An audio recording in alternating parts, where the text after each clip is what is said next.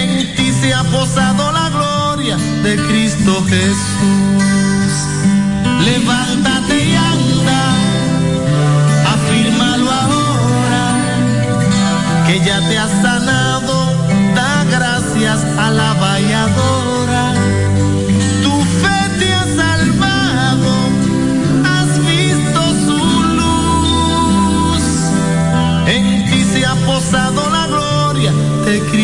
Jesús.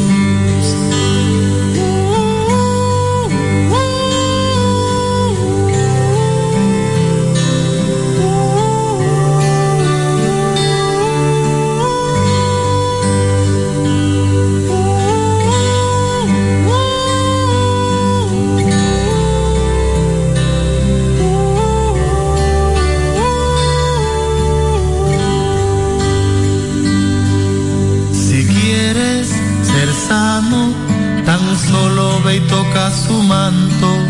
Recuerda que Él reside en tu corazón, que no se te escape ahora que están tú y Él solos y espera confiado que ya tiene su bendición. Levántate y anda, afírmalo ahora, que ya te ha sanado gracias a la valladora. Tu fe te ha salvado, has visto su luz. En ti se ha posado la gloria de Cristo Jesús. Levántate y anda, afírmalo ahora, que ya te has sanado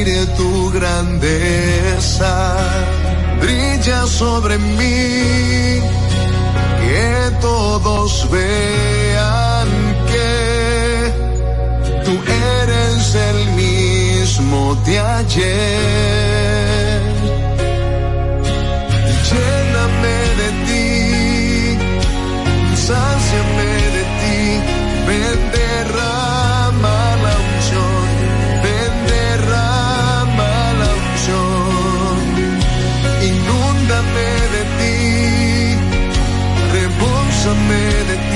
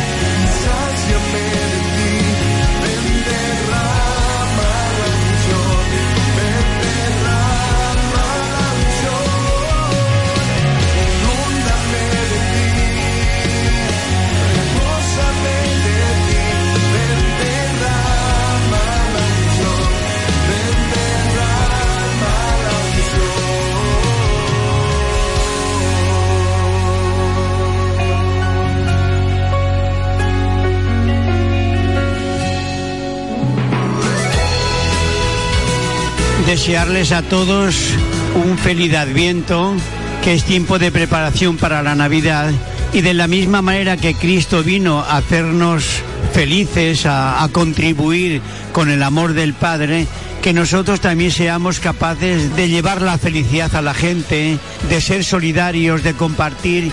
Cristo se hizo hombre para compartir su existencia con nosotros que también nosotros seamos capaces de compartir no solamente esa existencia fraternal, existencial, sino también con lo que cada uno tenga, que no se nos embote el corazón, la cabeza, con el tener, con la regalía, con el figureo, con el comer cosas y comprar cosas, sino que guardemos en el corazón ese mensaje de Jesucristo, de ser uno con Él y llevar el amor de Dios a los hombres.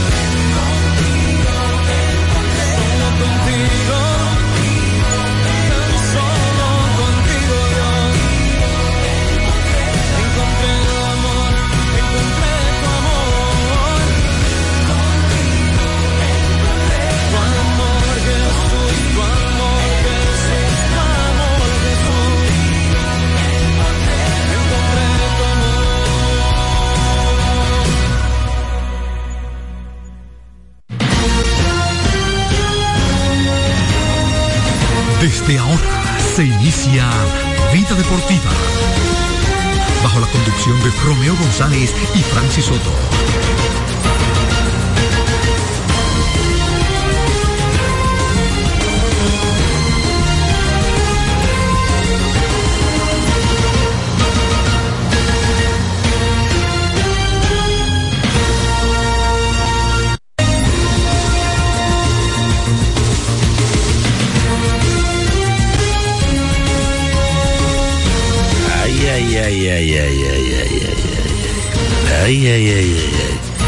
sabrosa está la calle. Pero nada, estamos aquí, vamos a compartir información deportiva rápida. Francis está también en situaciones, pero la verdad, señores, que hay que hablar de pelota de invierno, hay que hablar de baloncesto de la NBA porque el baloncesto de la NBA en el día de ayer se jugaron dos partidos del In-Season Tournament. Hay uno que generó controversia, pero hay que hablar de grandes ligas. Se están celebrando las reuniones de invierno en Nashville, Tennessee. Hasta el momento han sido pálidas totalmente las reuniones. Porque no se han dado grandes movimientos, no se han dado grandes firmas. Está muy pasiva la cosa. Pero aparentemente dos grandes atletas, uno japonés y uno dominicano, son los que van a dar agua de beber finalmente en esta actividad, que por cierto termina mañana. Termina mañana, si no me equivoco. El japonés, ustedes saben quién es, Choi Otani, que es agente libre. Y en el día de ayer se dio una situación porque aparentemente los agentes o el agente de Choei Otani no quiere que las conversaciones con relación a él, los equipos con los cuales está hablando, sean divulgadas. Ellos quieren que todo se mantenga en secreto. Y yo escuchaba esta mañana a Matt Bargation y a Harold Reynolds en, en, uno de los programas de MLB Network, el caso de Hot Stove, que es la cocina caliente, donde se hablan todos estos, estos asuntos de, de, de contratos y ese tipo de cosas. Y yo estoy muy de acuerdo con ellos. El béisbol está a 10 mil años luz del baloncesto de la NBA y del fútbol de la NFL, principalmente los dos deportes norteamericanos, en términos de comunicación. La gran figura del béisbol desde hace 5 o 6 años es Shohei Otani. Y no puede ser posible que las informaciones con relación a Shohei Otani sean secretas. Usted tiene que que ese muchacho suene, que se sepa las cosas que hay alrededor de él. Porque una, él es noticia y dos, es el principal recurso que usted tiene ahora mismo. Entonces, las cosas alrededor de él tienen que ser públicas, tienen que generar noticias, tienen que saberse para que la gente tenga más interés y no diga, por ejemplo, que las reuniones, eh, no, que las reuniones no, que la temporada muerta de, la, de las grandes ligas es muerta de verdad. Y es, es una realidad que la temporada muerta de grandes ligas es muerta porque no genera información. Información de, po de poder, de peso. No, no se maneja bien ese esquema. Muy contrario a lo que sucede en la NBA, muy contrario a lo que sucede en la eh, NFL. La temporada de baloncesto de la NBA se termina y de inmediato se termina, empieza a salir información de interés para el público. Fuerte, cosas grandes, que la gente se mantiene el año entero hablando de, de NBA. La gente en Estados Unidos, aquí no, porque es un mercado diferente, nosotros no somos consumidores al 100% del, del fútbol americano, a menos que usted sea un enfermo como yo, que le encanta el fútbol americano pero se pasan el año entero hablando de fútbol americano en los Estados Unidos. En el béisbol no sucede, o con el béisbol no sucede eso.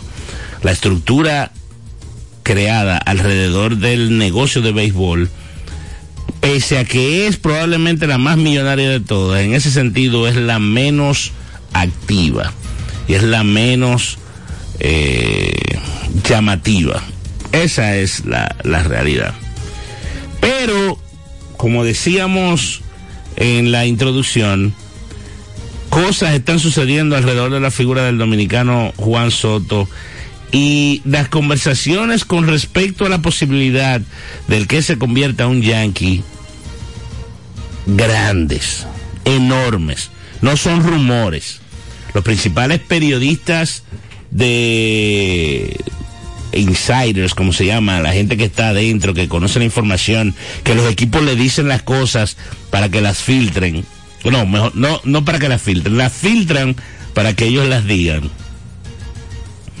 Todos se están refiriendo a la intensidad de las conversaciones alrededor de la posibilidad de una transacción entre los padres de San Diego y los Yankees de Nueva York. Yo, yo soy yanquista, creo que ustedes lo saben, y a mí me da un poquito de, no sé si decir temor, que eso se dé, porque, claro, depende de lo que usted dé en la transacción, usted está consiguiendo un pelotero por un año, porque como se ha manejado Scott Boras con Juan Soto, yo no creo que ellos no vayan al mercado de la agencia libre el año que viene.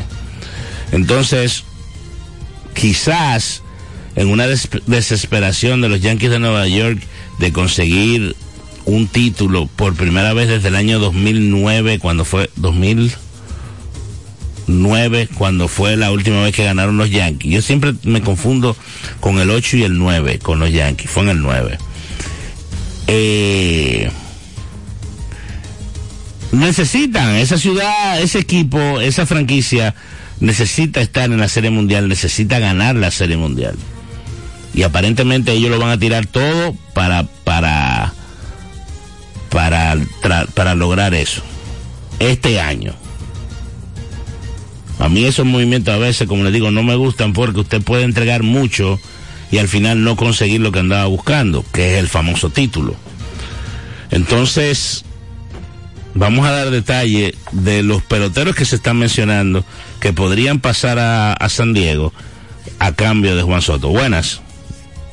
Buenas, Romeo. ¿Cómo está? Todo bien, gracias a Dios. Saludos a Francis por, por donde esté. Sí, gracias. Fíjate, yo la aprehensión que tengo, Romeo, con Soto es, es que veo que Soto se ha salido como un poco, como decimos nosotros en el arco popular, del quieto. El problema, recuérdate, que tú lo, tú lo has dicho muchas veces, este es un negocio. Y quizás Scott Bora lo que está mirando en el futuro es cómo él saca beneficio de, de Soto. Y también eh, los padres no quieren salir de él, porque quieren buscarlo, sacarle el máximo.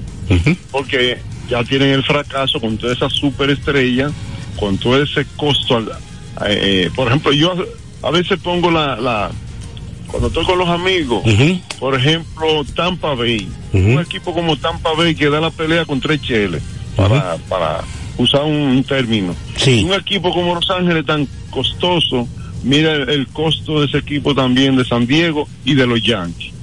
Entonces, los resultados en béisbol, en deporte, son lo que hablan, independientemente de que tú hagas magia o tú hagas esto.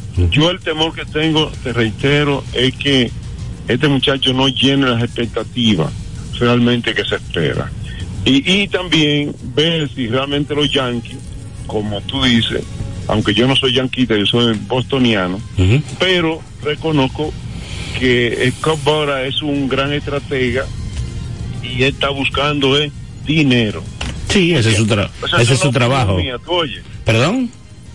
Esa es una opinión mía. Claro. No, espérate, no te vayas. Eh, el temor tuyo con Juan Soto, ¿cuál sería en realidad? que no llene las expectativas que está esperando, por ejemplo, los Yankees. Eh, desde el punto de vista del rendimiento, porque vuelvo y te digo, tengo mi aprehensión con él, de que ha ido abandonando un poquito como el ritmo de juego. Tú sabes que uno, aunque no sepa mucho de eso, uno tiene sus características observando en el, en el juego. Y yo veo muchos partidos de él, como él era antes, como es ahora. eh, eh, ese tipo de cosas como que no lo veo concentrado como para se está desesperando mucho en el plato, como que realmente la madurez, o sea, hay una serie de factores que son subjetivos, de, ¿tú me entiendes? Pero que uno va observando, que uno va mirando. Entonces, como este es un negocio, quizás los padres quieren salir porque el resultado que tuvieron con toda esta superestrella que tuvieron ahí, eh, Machado, etcétera, etcétera, y los resultados fueron claramente catastróficos. y la nómina es altísima. Sí, ¿Me entiendes? sí. Entonces, esa es mi aprensión con ese caso. Ok. Yo te voy a dar, yo te voy a dar unos datos ahora que creo que te van a hacer cambiar de opinión Sí. con relación a él. Eh, gracias, gracias por la, por la llamada y por, y por el comentario. Porque eh, a mí me pasó algo, gracias por la llamada. A mí me pasó algo con, con Albert Pujols en su carrera. Yo, ustedes saben que lo he dicho, yo juego fantasy, fantasy baseball, juego fantasy de la NFL y eso. Y yo obviaba, digo, no me tocó nunca, creo que nunca me tocó la oportunidad, pero yo no lo pensaba, porque yo entendía que en cualquier momento iba a llegar una temporada mala para Albert Pujols. Y esa temporada mala para Albert Pujols llegó al final de su carrera. Tan sencillo, él bajó luego de que llegó a Anaheim, pero, pero mantuvo cierto nivel. Juan Soto se supone, para mucha gente, que tuvo una temporada mala en el 2023. Yo no creo que él sea un bateador de 275. Para mí él es un bateador trescientista. Quizás ahí usted puede pensar eso. Él le fue, en términos de promedio de bateo, muy mal en el, en el 2022. Apenas bateó 240, 242. Pero tuvo 401 de porcentaje de envasarse. O sea que él, en, en cuatro de cada diez turnos que él tomaba, él estaba en la base. Él le daba oportunidad a su equipo de anotar carrera. Pero vámonos a, y por eso, por eso, eh, no sé si le cambiaré la opinión, porque eso es difícil, a- al amigo que llamó, pero uno agarra los números de la temporada completa de Juan Soto y es su segunda mejor temporada en su carrera. Solamente quitando la temporada de la pandemia, que hay que recordar que fue de 60 juegos. Juan Soto jugó este año su sexta temporada en el béisbol de grandes ligas. Uno, dos, tres, cuatro. Su sexta temporada. Él nunca había jugado 162 juegos. Jugó 162 juegos. Él nunca había tenido más de 700 apariciones en el plato. Tuvo 708. Anotó 97 carreras. Esa es su tercera mayor cantidad en lo que va de su carrera. Dio 156 hits. Es su segunda mayor cantidad. Dio 32 dobles. Es la mayor cantidad de dobles que ha conectado. Los triples, ustedes saben que el triple es un batazo que cada día que pasa, usted tiene que salir desde home play para dar el triple y generalmente los peloteros no se sofocan con eso. Dio un triple nada más. La mayor cantidad de triples para él fueron 5. Él dio 35 honrones. Es la mayor cantidad de su carrera. Empujó 109 carreras. Es la segunda mayor cantidad de su carrera. Se robó 12 bases. Es su mayor cantidad de bases robadas. Tomó 132 bases por bolas. Es su tercera mayor cantidad. Se ponchó 129 veces. Eso sí subió. Y es algo negativo. Es la segunda mayor cantidad de veces que se ha ponchado. Batió 275. El OVP fue 410. 135 puntos por encima de su promedio de bateo. Y el slugging fue 519. No es una locura, pero está por encima de 500. Y el OPS, que es el combinado del, del OVP con el... Del OVP no, del... Eh, espérate. 40930. Exacto. Del OVP con el slugging fue 930. El OPS ajustado, que el promedio en el béisbol de las grandes ligas es 100. O sea que si usted está por encima de 100, usted está por encima del promedio de la liga. Si usted está por debajo de 100, usted es un pelotero malo. Su OPS ajustado fue 158, o el OPS Plus. Alcanzó 295 bases. Es la segunda mayor cantidad de bases alcanzada en su carrera. Las más que alcanzó fueron 297 en el 2019. Y es verdad que él tuvo una temporada mala. En una parte de la temporada. Tal vez él produjo después que ya los padres no tenían nada que ver. Bueno, quizá. No es un pelotero de clutch. Yo no sé, pero él ganó una serie mundial con 19 años. Con 21 años. Con 21 años. O sea que quizás la lupa con la que nosotros vemos la carrera de, de Juan Soto es muy exigente. Porque todo eso que él hizo este año, en términos individual, es excelente. Pero él, para mucha gente, tuvo una temporada mala. Tuvo una buena parte de la temporada mala. Pero hay algo también que hay que saber. Juan Soto generalmente tiene lentos inicios. Y después entonces él va calentando cuando se mete el verano. Algo que pasaba mucho con, con Sammy Sosa. Y aparentemente Juan es ese tipo de pelotero. Usted busca sus números en la primera parte de la temporada y no necesariamente son los mejores. En la segunda parte de la temporada mata. Eh, que los padres de San Diego no hayan ganado la Serie Mundial como se esperaba porque han hecho una inversión de dinero extraordinaria. Yo no creo que la culpa sea de Juan Soto. Y el hecho de que, de que los padres de San Diego lo tengan en el mercado, yo no sé si tiene que ver el hecho de que Peter Sidler, que era el dueño, haya muerto y que la filosofía del equipo imperiosa de ganar una serie mundial que nunca lo han logrado haya cambiado y que ellos empiezan a ver un poquito más el tema económico o económico en términos de gastos de inversión con respecto a no sé a resultado a, a lo que usted quiera.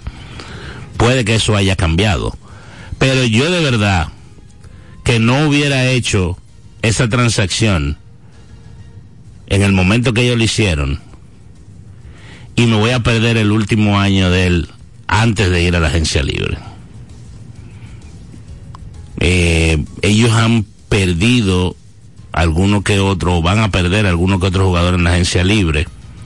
Puede que el equipo no sea tan fuerte y competitivo como lo fue el año anterior y tal vez ellos entienden que Juan Soto no le va a hacer una diferencia para ganar la famosa serie mundial ahora. Pero entonces, si eso es así, el proyecto fue mal concebido. Y voy a decir otra cosa, vuelvo y digo que soy yanquista. A mí no me hace mucha gracia tú buscar a ese muchacho para que te juegue un año ahora. Tú entregar talento, aunque los nombres que se ven en la lista, que aparentemente son los que va a aceptar San Diego, no comprometen a un Jason Domínguez, no comprometen a un Osvaldo Pereira, no compromete, eh, Peraza, perdón, no compromete a un Anthony Volpi, jugadores que vienen subiendo en la, en la organización por un año. Para mí eso tiene sentido si tú lo firmas por el año y tú después cuando él se vaya a la agencia libre lo firmas por 10 años más. A ver, 24, exacto. Por 10 años más, 12 años más hasta que tenga 37, 38, por cualquier cantidad de millones de dólares que tú quieras. Otra super firma de Nueva York. Y hay algo que lo dejé para último en el comentario, antes de irnos a la, a la pausa. Y es el hecho de que, ah, no, Tampa invierte 90 millones de dólares al año y pelea. Pero no han ganado. Y al final, quizás el nivel de inversión de ellos va directamente proporcional a la cantidad de público que va al estadio, pero la gente no va al estadio. los Yankees, los Medias Rojas, los Dodgers, los Gigantes. Yo me atrevería a decir que hasta los Mets, porque es un mercado grande. Invierten más que los otros, porque va más gente al estadio, va- hay más dinero de, de mercancía de que compran y ellos tienen que hacer esas inversiones para pelear el título.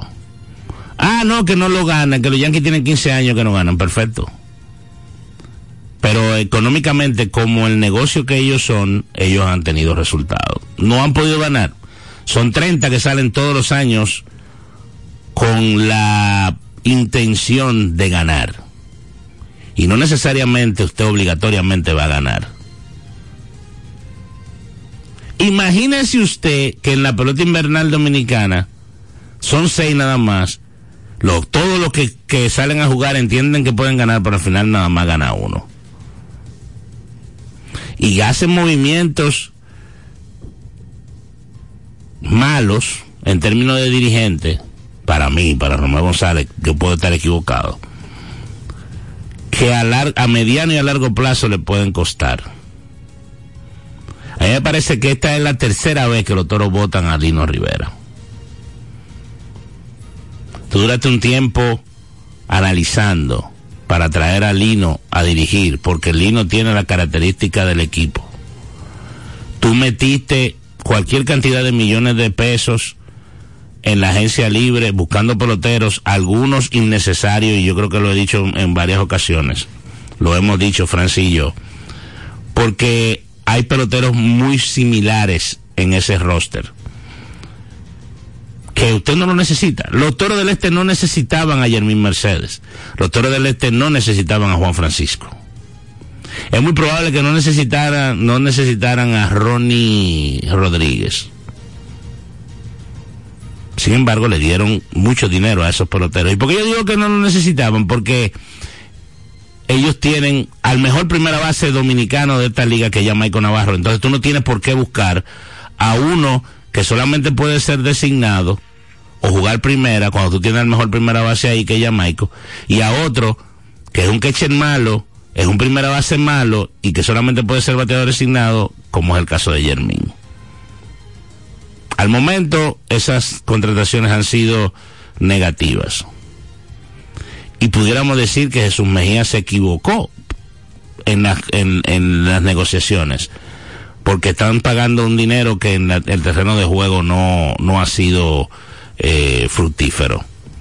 Pero tal vez en términos de boletas ellos consiguieron vender bien, tal vez consiguieron y ojalá haber vendido bien la publicidad y el equipo eventualmente, aunque sabemos que esa es una una eh, razón, no razón social, no, se me va el término ahora, eh, un aporte social a la comunidad del Central Romana, ese equipo, pero usted no hace inversiones para perder.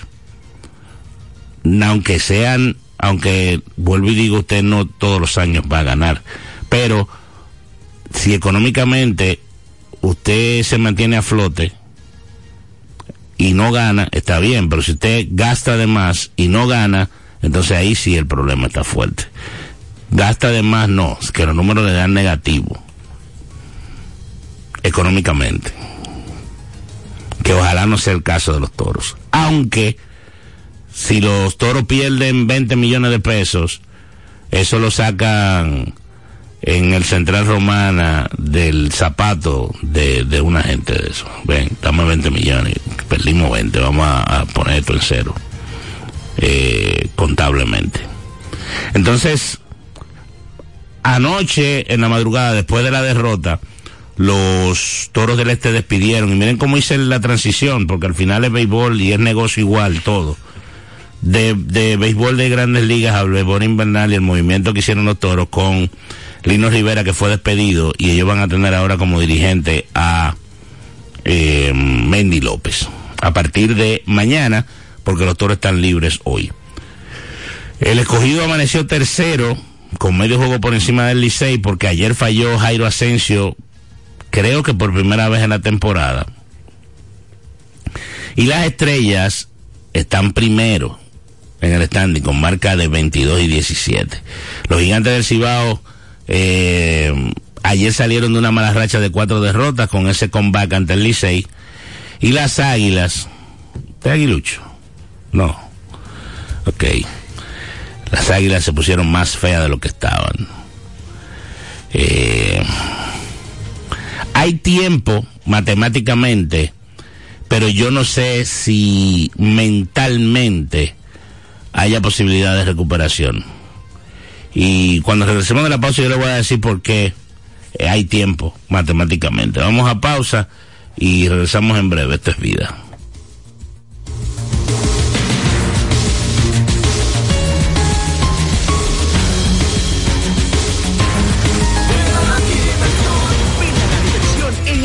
Sebelén, el centro de entretenimiento más completo de Santo Domingo. 22 canchas de bowling, dos modernos restaurantes y dos bares, dos pisos de juegos de arcade y realidad virtual. Ven a Sebelén, Y la primera pista indoor karting 100% eléctrica. ven a Sebelén. Ven a la diversión en la Plaza Bolera. Vida Deportiva. Ricos postres, bizcochos para cumpleaños, bautizos, baby showers, primera comunión y bodas. Además, una gran variedad de postres para disfrutar en cualquier ocasión. Bizcochos de chocolates, variados cheesecakes, pick and pie, tres leches, brazos gitán, alfajores, galletas y mucho más. Ricos postres. Para cada gusto, una dulce opción. Para encargos, solo tienes que llamar al 809-566-9316 809-756-0092. Ricos postres. Para cada gusto, una dulce opción. Vida Deportiva. ¿Sabías que en Radio ABC y Vida FM hemos organizado un sorteo con más de medio millón de pesos en premios? Cinco ganadores de 500 dólares, un tercer premio de mil dólares, un segundo premio de dos mil dólares y el primer premio cuatro mil dólares. El sorteo lo realizaremos mediante tómbola el domingo 17 de diciembre en el Colegio Quisqueya. Con 200 pesos, compra tu boleto. Más información en el 809-684-2888, extensiones 224 y 234. Celebremos juntos el 61 aniversario de Radio ABC, la emisora motivada por la fe. ¡Felicidades! Somos tu radio ABC, motivada por la fe. Usted escucha Vida Deportiva con Francis Soto y Romeo González. Bueno, entonces las figuras que dicen que van a pasar a los eh, padres de San Diego a cambio de Juan Soto serían Michael Ken, que es un lanzador derecho que puede eventualmente ser un lanzador de rotación. Drew Thorpe, que es un lanzador también eh, que se espera sea un, un buen lanzador también, es un prospecto con otros jugadores. Eso lo dijo John Morosi hace un ratito en su cuenta de X, en su cuenta de X. Y lo más reciente que hay, el cambio no se ha dado, pero se ha hablado mucho hoy, desde anoche. Eh, es eso. Es eso. Está cerca de darse la transacción que lo envíe a los Yankees. Según dice un reporte, le dijeron a Mark Feinstein de MLB que el, ya, que el cambio está es muy perdón, muy probable y que los Yankees son los principales favoritos para conseguirlo. Igual dijo Jack Curry de la Jazz Network que las conversaciones iban caminando bien y así, ta, ta, ta, ta, ta, ta. Pero al momento no se ha dado. Entonces, hablando de la pelota dominicana, lo que pasó ayer. En San Francisco de Macorís le vinieron de atrás los gigantes a los Tigres del Licey y Rayo Asensio y los gigantes rompieron una racha de cuatro derrotas de manera consecutiva, importante para solidificarse en la segunda posición, porque una victoria del Licey hubiera colocado al Licey empate con marca de 19 y 16 con los gigantes. 4 por 3 fue el partido. Rubén Cárdenas conectó un batazo que no pudo controlar Ronnie Mauricio. Que cada día que pasa, que uno lo ve jugando defensa, uno se da cuenta. Una, porque duró más tiempo para llegar a grandes ligas. Y dos, que no se sabe dónde que él va a jugar. Él tiene bate. Y él tiene bate de grandes ligas, pero él no tiene guante de grandes ligas. Ni en el short, ni en tercera. Y no sé si en segunda. Fácilmente Ronnie Mauricio pudiera terminar siendo un primera base o un jardinero. Tiene tamaño y tiene corpulencia para ser primera base. Tiene bate para ser primera base. Y para jugar en una de las esquinas de los jardines. Esa pudiera ser una posibilidad. Buenas. Bueno, hermano mío, ¿cómo tú estás, Fran? Todo bien. Ay, Romeo. Todo bien. Ese, ese comentario de que tú estás diciendo es una realidad y es lo que está tumbando la, la cuestión de, de los pelotas. El americano decía antes, eh, batea que yo te enseño a coger. Y se está demostrando que tú tienes que tener también habilidades para coger, porque ese rolling que le dieron a Ronnie ayer, para dejarlo tener en el terreno, él podía hacer un esfuercito y, lo cogía. Era manejable. Era manejable, o sea, eh, no fue una cosa del otro mundo, pero era manejable. Sí. Entonces, ahí eh, creo que, lo- como siempre he dicho, lo- lo- los encargados de calidad tienen que ir velando cada día más por lo que los prospectos aprendan a, también a tener eh, todas las herramientas en óptimas condiciones, porque tú no puedes ponerte eh, también experimentar como un muchacho. Venga, pues para el pues para tercera, pues para segunda, sino que tú comiences a, darle prioridad a la base que tú, que tú quieres que se desarrolle. Lo que, ¿tú ¿Sabes lo que pasa? Gracias por la llamada y por la sintonía. Que pasa mucho. Que aquí van a hacer el programa que va después de mí. Yo me voy a robar cinco minutos hoy. Tú me dejas saber cualquier cosa. Eh, sí, porque llegué tarde y como que tengo tema. Eh, eh, antes de ayer yo me enteré, que eso yo no lo sabía, que a Bobby Abreu cuando lo firmaron, lo firmaron como shortstop.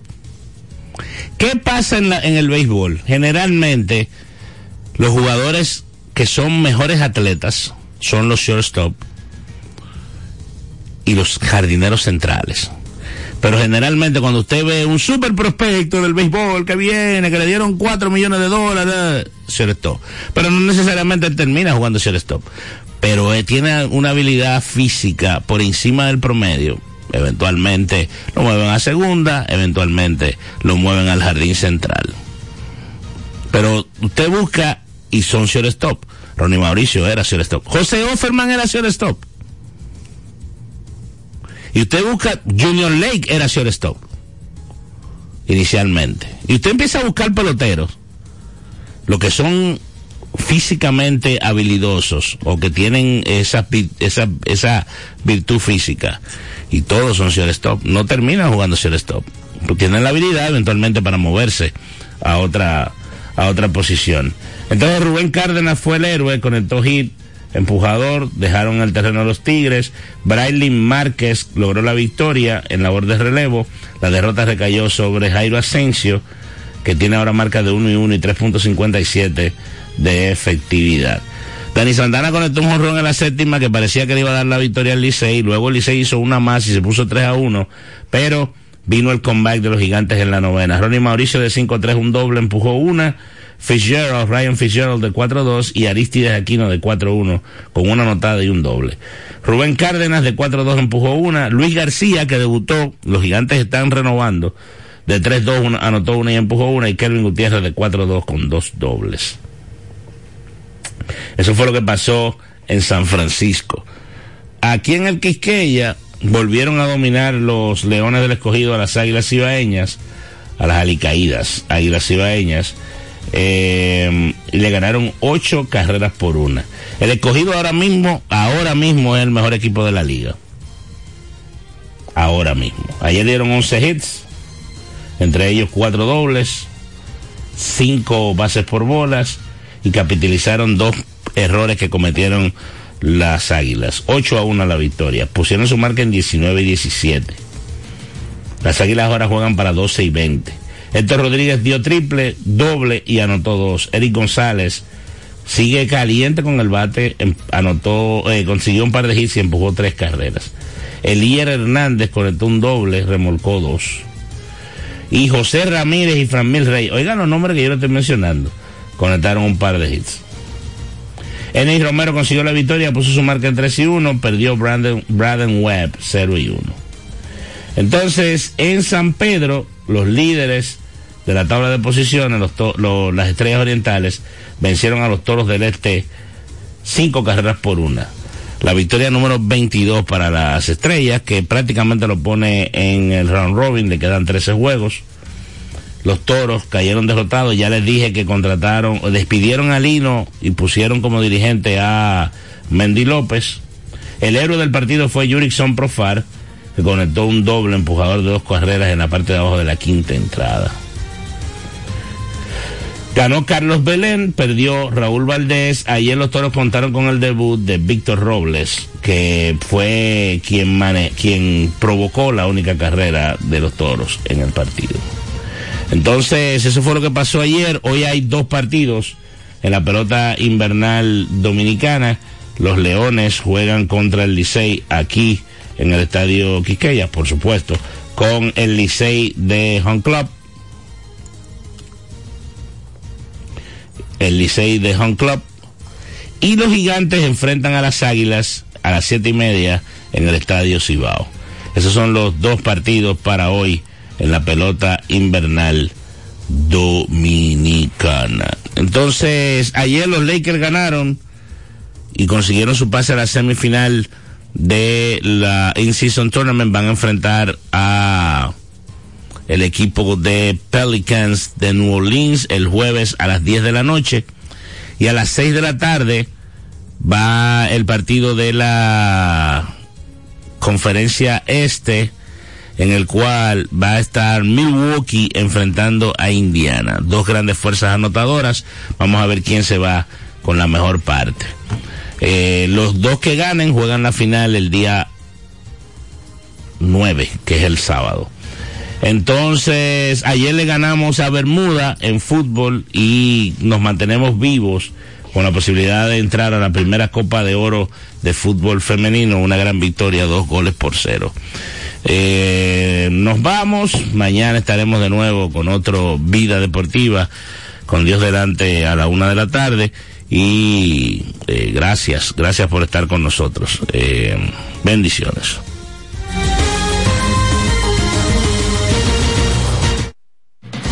Los protagonistas, las disciplinas, el mundo del deporte, el acontecer diario. Sintoniza de lunes a viernes de 1 a 2 de la tarde Vida Deportiva, bajo la conducción de Romeo González y Francis Soto. El deporte nacional e internacional. Vida Deportiva. Por Vida 105.3. En Vida FM 105.3, las dos.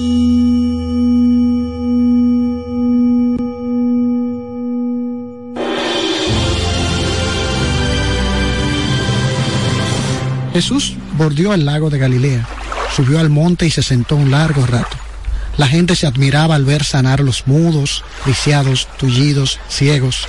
Entonces nos mandó a llamar para decirnos, tullidos, ciegos. Entonces nos mandó a entonces nos mandó a llamar, nos mandó a llamar